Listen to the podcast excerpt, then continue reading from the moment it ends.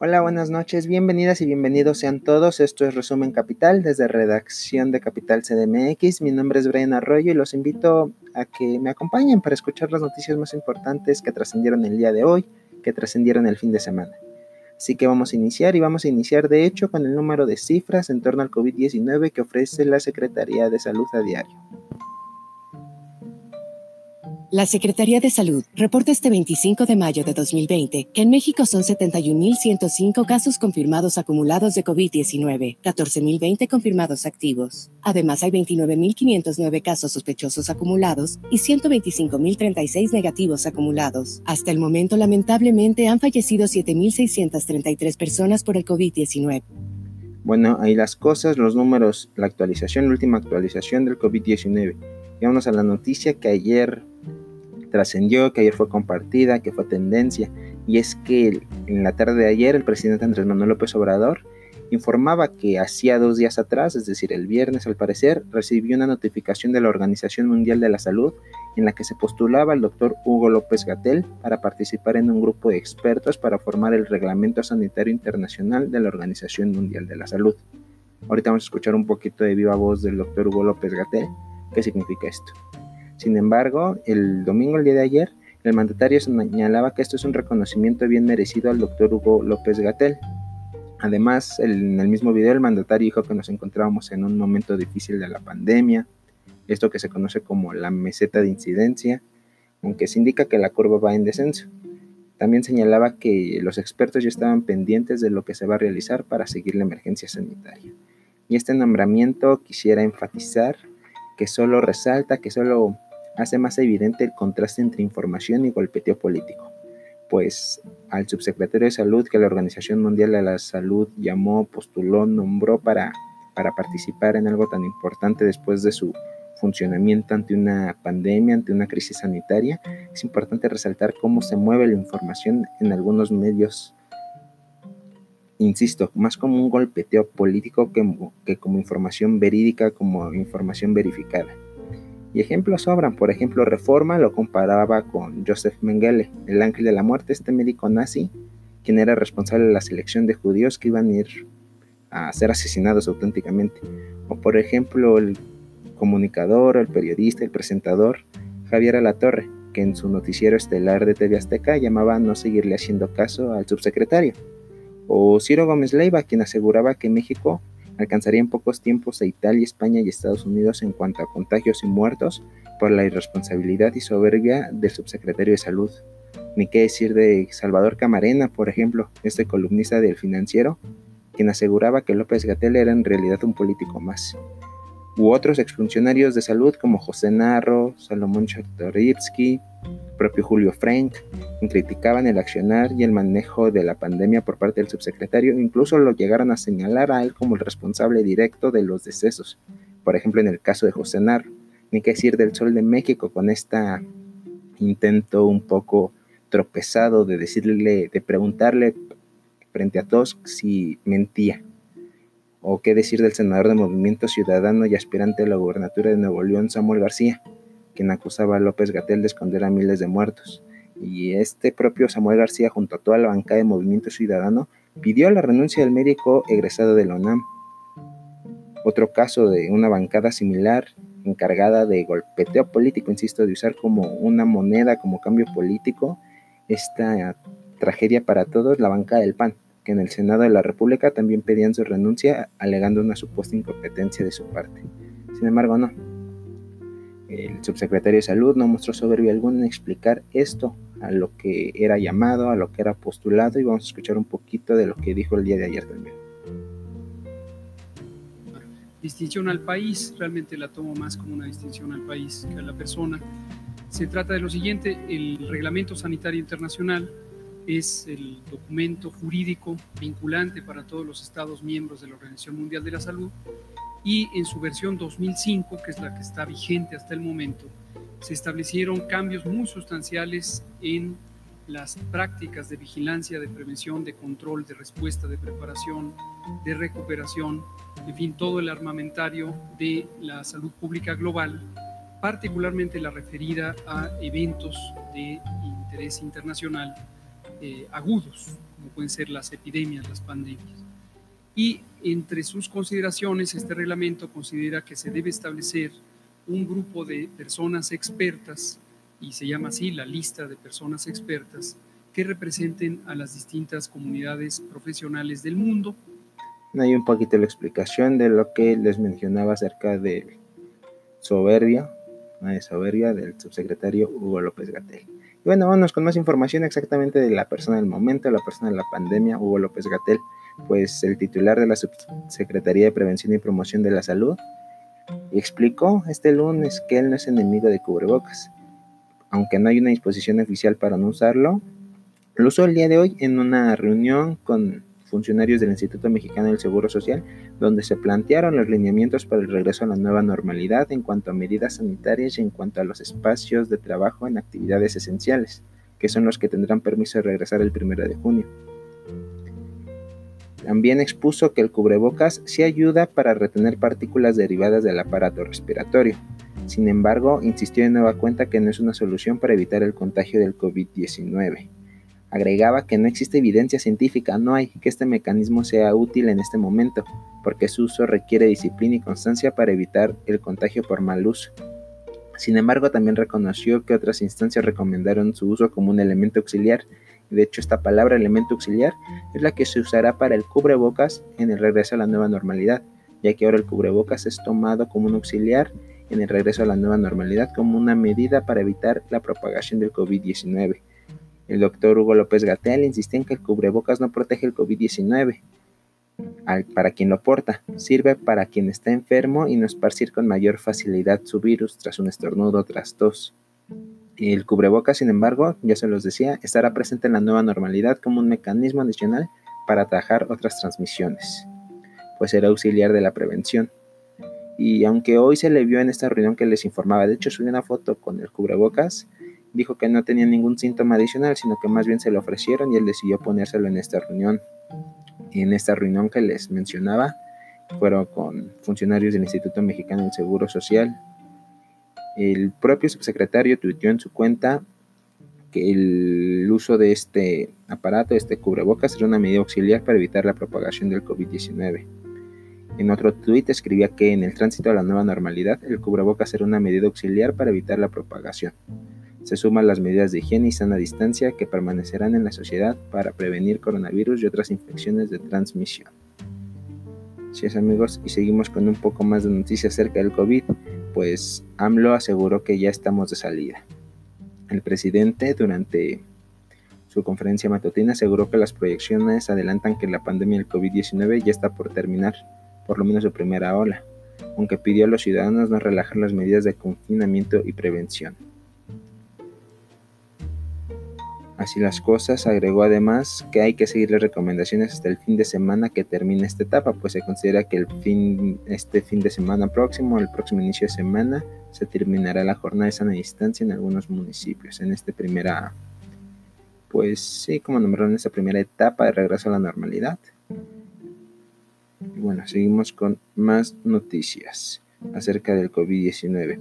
Pues Salinas Pliego, este empresario que ha estado en el ojo del huracán, durante esta epidemia fue otra vez ojo del huracán por una serie de tweets que hizo en su cuenta personal. Y es que de modo irónico lanzó tres preguntas a sus supuestos amigos, no especificó a quiénes, que se encuentran confinados en la del Valle, dijo. Y las tres preguntas, de hecho fueron cuatro. Una es ¿cuál es su plan a futuro? Ya que dijo, ya que especificaba que el virus no se va a extinguir por sí solo y que se seguirá expandiendo hasta que los seres humanos se mueran y ya que si siguen vivos los van a poder recibir y por lo tanto el virus se va a multiplicar. Otra pregunta es, ¿quedarse encerrados hasta que haya cura o vacuna? ¿Quedarse encerrados hasta que el gobierno les diga que puedan salir? Y ojo con esta última. ¿O quedarse encerrados hasta que un buen día se desapendejen y decidan salir a vivir la vida con todos sus riesgos?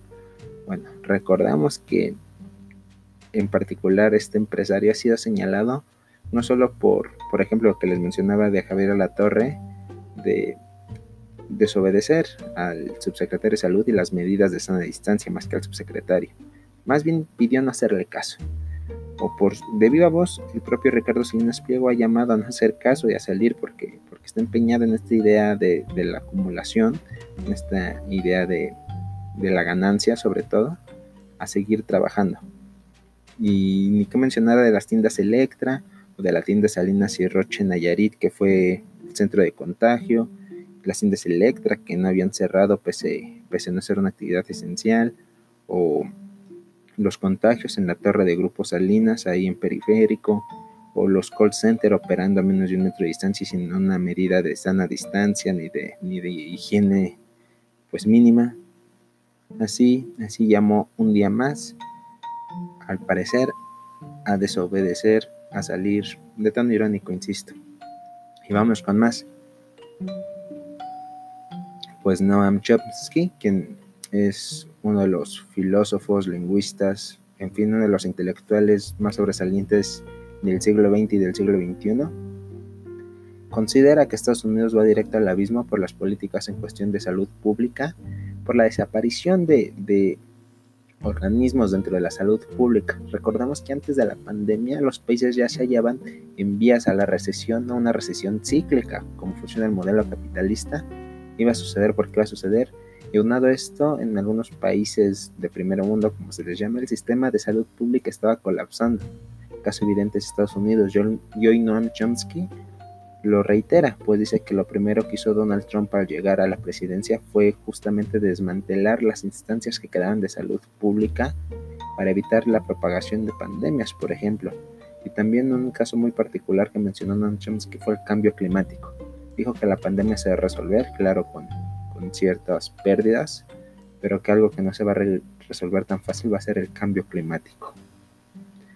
Y en este sentido es importante mencionar que Europa otro paso ya a la normalidad mientras que la pandemia avanza en América Latina. Pues se reabren espacios en Europa, en Italia y en España, que fueron los países más afectados. Sin embargo, la epidemia eh, tiene su epicentro ahora en América Latina, en Brasil y en el Caribe, con alrededor de 766 mil casos y más de 41 mil decesos. Y ni que mencionar de Estados Unidos, que ya roza los 100 mil muertos tan solo en esa nación, que por supuesto es inmensa, pero 100 mil casos tan solo en Estados Unidos. Y seguimos con noticias de la Ciudad de México, pues hoy Shane Baum, la jefa de gobierno, oficializó, anunció oficialmente un, recorte del presupuesto de la ciudad por 20 mil millones de pesos, como ya se había anticipado aquí en Capital CDMX. La jefa de gobierno también dijo que el ajuste será solo al gasto corriente y obedece a un reacomodo derivado de la emergencia sanitaria. A pesar de este recorte, 36 programas, obras y acciones se mantendrán como prioritarias para el resto del año y no enfrentarán un ajuste en el gasto. Más noticias de la Ciudad de México y es que las estimaciones de desempleo que hacen las autoridades capitalinas son cada vez peores conforme avanza la emergencia sanitaria. Y es que aún sin sumar mayo, 150 mil personas son desempleadas tan solo en la capital. Cada vez que la jefa de gobierno, Claudia Sheinbaum, habla de desempleo, crece la cifra de población sin fuerte laboral. Apenas el pasado 15 de mayo se informaba que durante la actual contingencia se han perdido 100.000 empleos en la capital del país. Ahora explicaba que el mayor porcentaje de estas fuentes de trabajo se perdieron en empresas de outsourcing que se dedican a la limpieza, así como en el sector de la construcción. Sin embargo, Sheinbaum expuso que entre enero y abril de este año la pérdida fue de 150.000 fuentes laborales, a lo que todavía faltaría sumar, por supuesto, el mes de mayo. Y seguimos con más, pues el PRD capitalino exigió legislar exclusivamente en la Ciudad de México, en la capital, temas de salud, recuperación económica y empleo. Desde la voz de Víctor Hugo Lobo Román, coordinador del PRD en el Congreso local, se adelantaba que el partido propondrá reiniciar las sesiones virtuales exclusivamente para estos temas. Lobo Román consideró que, puesto que el sistema de salud se encuentra colapsado, otro, otro más de este golpeteo político, no se encuentra colapsado, no, estamos, no se está cayendo aún, aunque sí se encuentra ya con una ocupación importante. 68% de, los ventiladores ya se encuentran ocupados, por ejemplo. La agenda legislativa debe ser, consideró el PRD capitalino, está en materia de emergencia sanitaria y de la recuperación económica. Así lo consideró el PRD capitalino. Y seguimos con más información, pues el mercado de Jamaica después de 18 días hoy reabre por fin sus puertas. Este mercado, el más importante para abastecimiento de flores, ubicado sobre el eje 3 en la alcaldía Venustiano Carranza, abrió sus puertas. Recordamos que había cerrado no tanto por, por la pandemia en sí, claro que fue, fue un factor, había cerrado en especial porque se avecinaban las fechas del 9 y 10 de mayo, las fechas más importantes para, para sus ventas. Así lo informaba Julio César Moreno Rivera al reconocer su esfuerzo por cerrar cuando es Navidad para ellos auténticamente. Pero afortunadamente volvió a abrir este mercado, mercado de Jamaica, emblemático por supuesto. Y en temas de política, Luisa María Alcalde, titular de la Secretaría del Trabajo, rechazó los supuestos actos de nepotismo de los que el Partido Revolucionario Institucional la señaló. A través de su cuenta de Twitter acusó al PRI pues dijo que los presuntos actos de, nepotismo en los que habría incurrido la titular de la Secretaría de, de, Trabajo y Prevención Social deben ser investigados y en su caso sancionados. Insisto, esto desde la cuenta del PRI, que lamentablemente los mecanismos de colocación laboral en este gobierno solo funcionan en escala familiar. El comal le dijo a la olla, al parecer. Así queda el burro hablando de orejas. Y el alcalde contestó que su hermana y dos de sus primas, quienes laboran en el gobierno federal, lo hacen por méritos propios e invitó al revolucionario institucional a presentar las denuncias correspondientes, como debería de ser. Por ejemplo, su hermana Berta María Alcalde fue contratada directamente por el secretario de Seguridad Pública, Alfonso Durazo. Ella dijo que no la recomendó, sino que está ahí por su trayectoria. También detalló que en el caso de sus primas, Karina Luján y Tania Tiscareño, ellas trabajan en función pública y en el Sistema Nacional del Desarrollo Integral de la Familia, respectivamente, llevan trabajando en el gobierno varios años, indicó la Secretaria de Trabajo y Prevención Social. Pero no, no hay mejor dicho que el burro hablando de orejas para, para esta acusación del PRI. Pero bueno, unas a más noticias de política, ya que la Junta de Coordinación Política de la Cámara de Diputados acordó realizar un parlamento abierto con diversos sectores para analizar la situación en funcionamiento de los fideicomisos. El primero será para el Fondo para la Atención de Emergencias, el FONDEN. Así se convocará a gobernadores, a la Coordinación Nacional de Protección Civil, a la Auditoría Superior de la Federación y a las Secretarías de Hacienda y Crédito Público como de la Función Pública.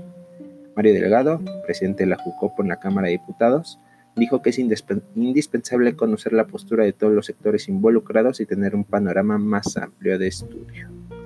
Bueno, si las cosas esperamos se resuelva pronto porque porque es cierto que, así como no están bien organizados, bien detallados, bien, bien especificados los fideicomisos, igualmente son igual de necesarios, valga la redundancia, perdón.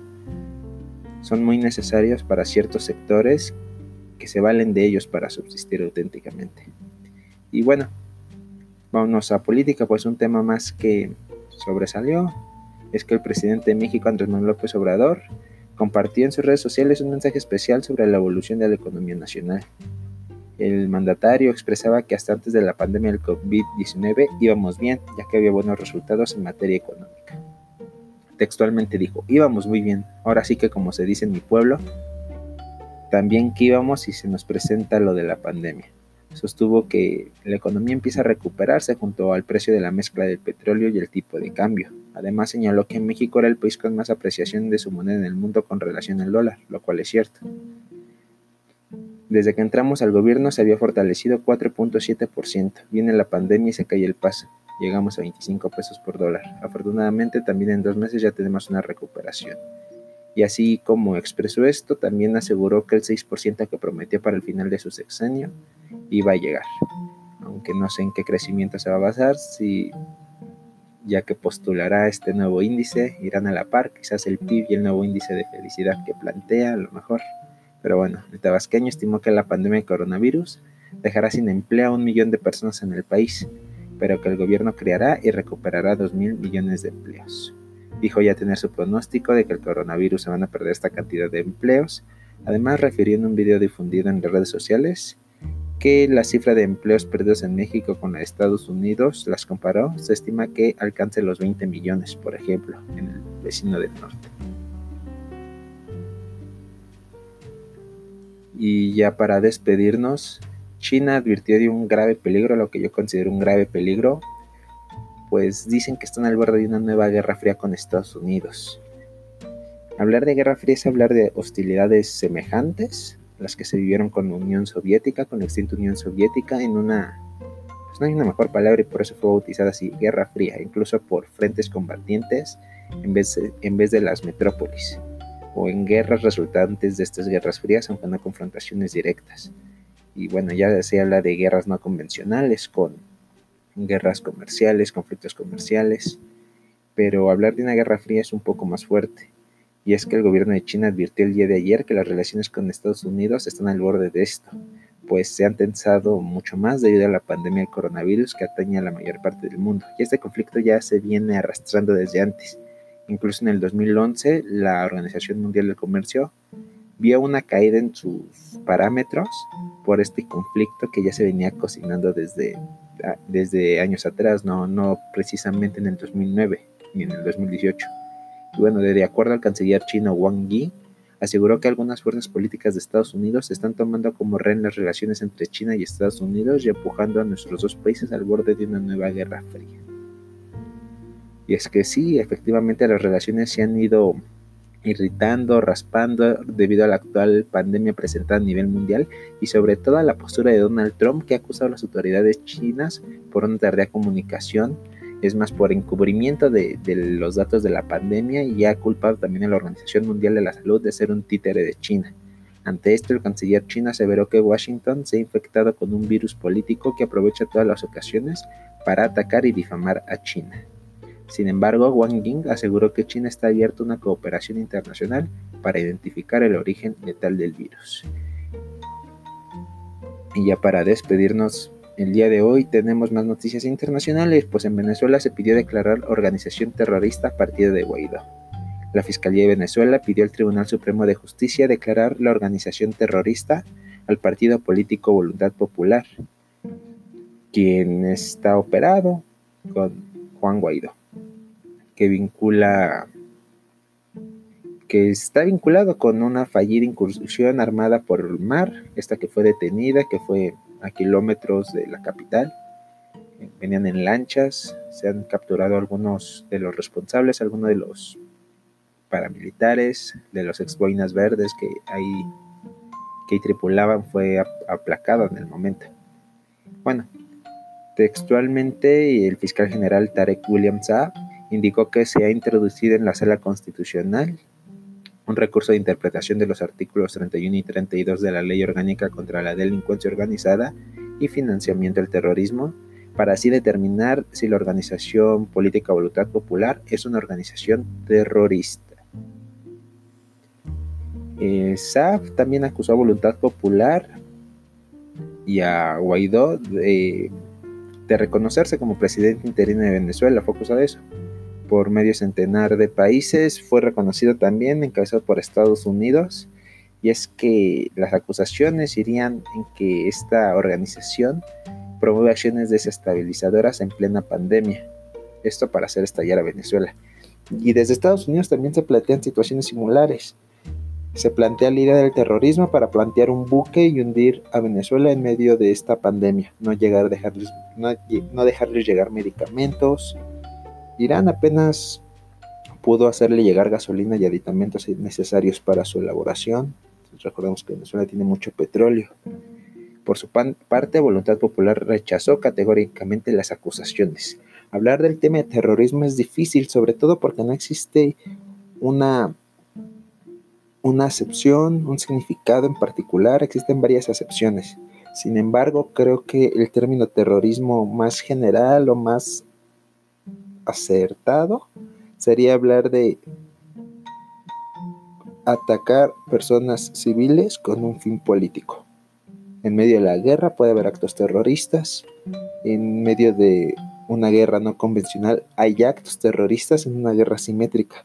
Pero si hablamos de terrorismo al por menor y al por mayor, justo como lo plantea Noam Chomsky, suponemos que el terrorismo al por mayor, que es en mucha mayor escala, lo tendría el gobierno o por lo menos así lo plantea Noam Chomsky. pero cuando el gobierno, el ataque te viene a ti, el terrorismo al por mayor, podría hablarse incluso de una intervención internacional financiada por Estados Unidos, quienes, en afán de contraatacar al terrorismo propiamente, realizan acciones encubiertas paramilitares y terroristas en contra de inocentes para la destabilización de un país soberano, independiente y democrático. El más democrático incluso, solo por no seguir los parámetros de la democracia representativa de Estados Unidos ni los parámetros del capitalismo occidental. Pero bueno amigos, eso sería todo por mi parte el día de hoy. Buenas noches, muchas gracias. Síganos en nuestras redes sociales, Capital MX-en Twitter, Capital CDMX, Facebook e Instagram. Y claro, nuestra página de internet capital-cmx.org. Buenas noches.